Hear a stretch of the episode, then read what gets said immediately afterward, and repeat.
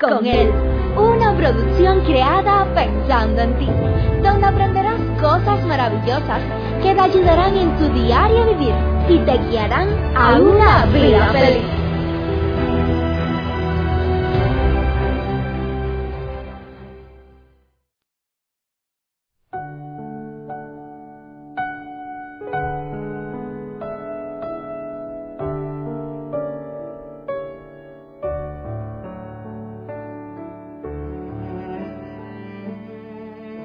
Hola mis queridos amigos, ¿qué tal? ¿Cómo se encuentran ustedes? Qué bueno es saludarles, qué bueno es llegar hasta donde están cada uno de ustedes por este medio.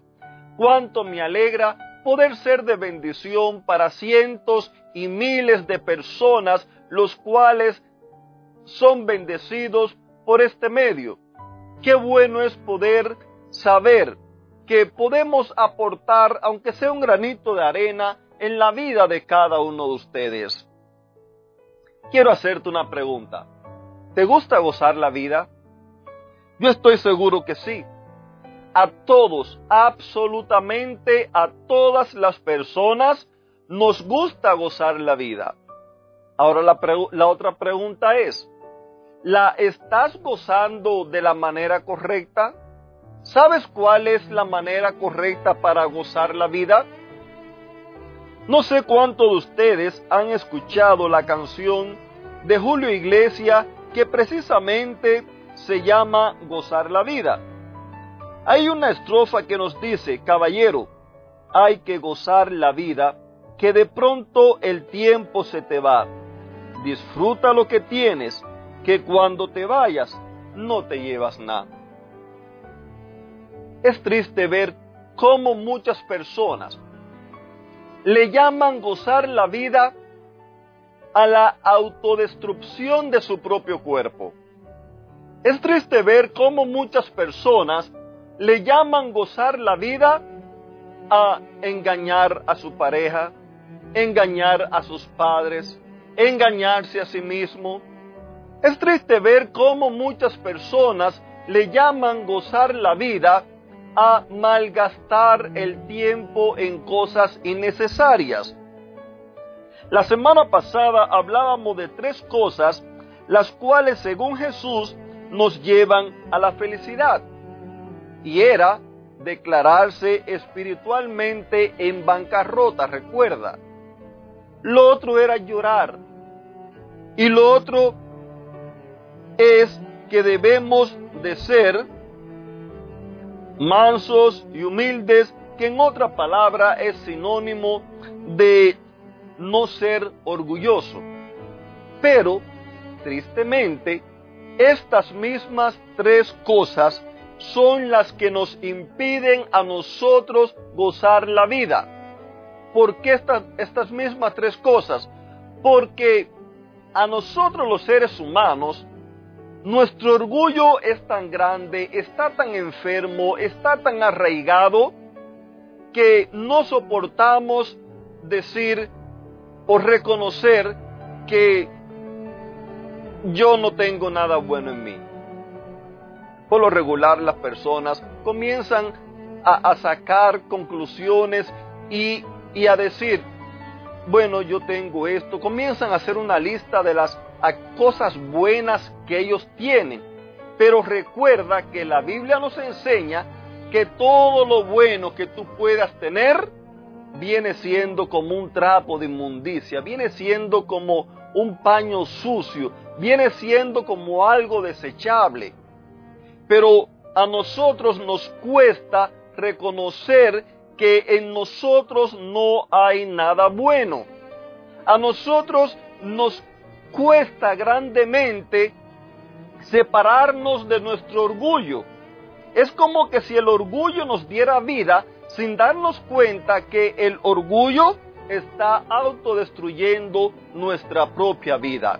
Y en, y en ese asunto de no querer separarnos de nuestro propio orgullo, pasan los días, pasan los años, el tiempo se va y como dice la canción, cuando te vayas no te llevas nada. Pero ahora el asunto es, los días y los años que estás viviendo, ¿Cómo lo estás disfrutando? Lo estás disfrutando de una manera que cuando tú miras hacia atrás puedes estar feliz de la vida que has llevado. Lo estás disfrutando de una manera que cuando tú miras a tu familia, tu familia te puede mirar con gozo, puedes mirarlos a ellos con alegría, de cierta manera pueden sentirse orgullosos de ti. Lo estás disfrutando de una manera que sea una manera útil para tu vida. Mira, yo sé que muchas personas piensan disfrutar la vida es salir de vacaciones. Eso no es malo. Hace dos semanas atrás estuve de vacaciones con mi esposa y fueron riquísimas, riquísimas, no les voy a mentir, fueron riquísimas, pero ya se acabó. O sea, todas las cosas de este mundo son algo pasajero, es algo temporal. Pregúntele a un bebedor, después que se le pasa el efecto de la bebida, ya eso se le pasó, ¿qué quiere? Volver a buscar más. Pregúntele a un fumador, después que se le pasó el efecto de su cigarrillo, ¿qué es lo que quiere? Volver a buscar más. Y así sucesivamente en todos los ámbitos y las cosas de la vida. Aún aquellas personas que tienen grandes sumas de dinero, que pudieran quizás muchos de aquellos que no tenemos esas sumas de dinero, pudiéramos decir, oh, si la tuviéramos, entonces yo pudiera gozar la vida mejor. No, muchas veces mientras más dinero tienen, menos duermen, más enfermos están, preocupados por su dinero, preocupados cómo hacer más, y cuando vienes a ver, te pasó toda la vida, y al final tienes que decir como amado Nervo, he descubierto al final de mi propio camino que yo mismo fui el arquitecto de mi propio destino. Ah, queridos amigos, la Biblia nos enseña en el libro de Eclesiastés capítulo 5 versículos 18 al 20, nos dice allí el escritor, desde mi punto de vista, es muy poco lo que vivimos Así que comamos y bebamos y disfrutemos de todo lo que tanto trabajo nos ha costado ganar, pues así Dios lo ha querido. Si Él nos da mucho, también nos permite disfrutar de lo que nos da. Disfrutemos entonces de lo que tanto trabajo nos ha costado, porque es un regalo de Dios. Ya que Dios nos hace estar felices, Dejemos de preocuparnos tanto por la vida. Mira, querido amigo, el centro de este mensaje aquí no es si tú vas a comer, no es si tú vas a beber, no es si tú te vas de vacaciones, no es si tú tienes una buena casa, no es si tú tienes un buen carro, nada de esas cosas es el centro de este mensaje aquí. El centro de este mensaje nos dice ya que Dios nos hace estar felices, dejemos de preocuparnos. ¿Cuántas personas hay que no duermen tranquilo, simple y llanamente porque su mente no descansa?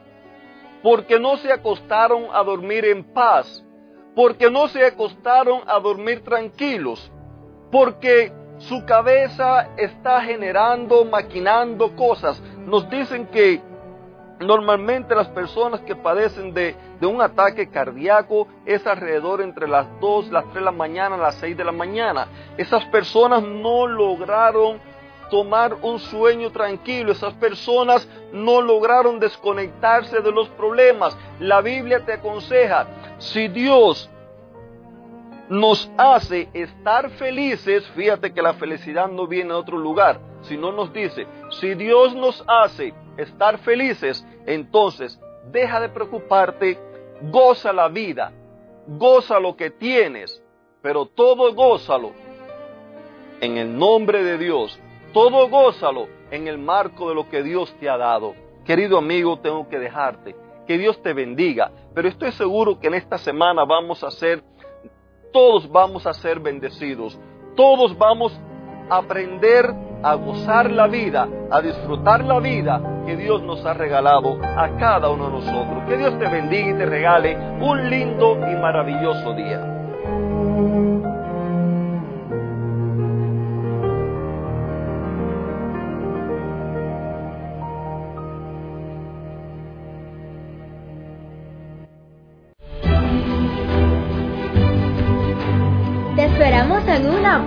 Recuerda que nos puedes encontrar en nuestras plataformas digitales iBox, Anchor y Facebook. Bajo el título Vívela con Él. Que la paz, el gozo y la bendición de Dios sean contigo.